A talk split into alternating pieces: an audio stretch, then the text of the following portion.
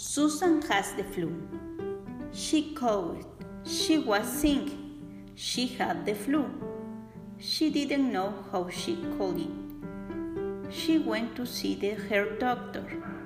She did not know like the clinic. The clinic was small and dumb. There were always people waiting. She sat in the waiting room. Kids were running around. People were sitting next to her. They were coughing and sneezing. She was coughing and sneezing too. She felt terrible. She waited for hours. They finally called her name. She quickly went to the nurse. The doctor will see you now, the nurse said. She went into a small room. She sat down on a bed.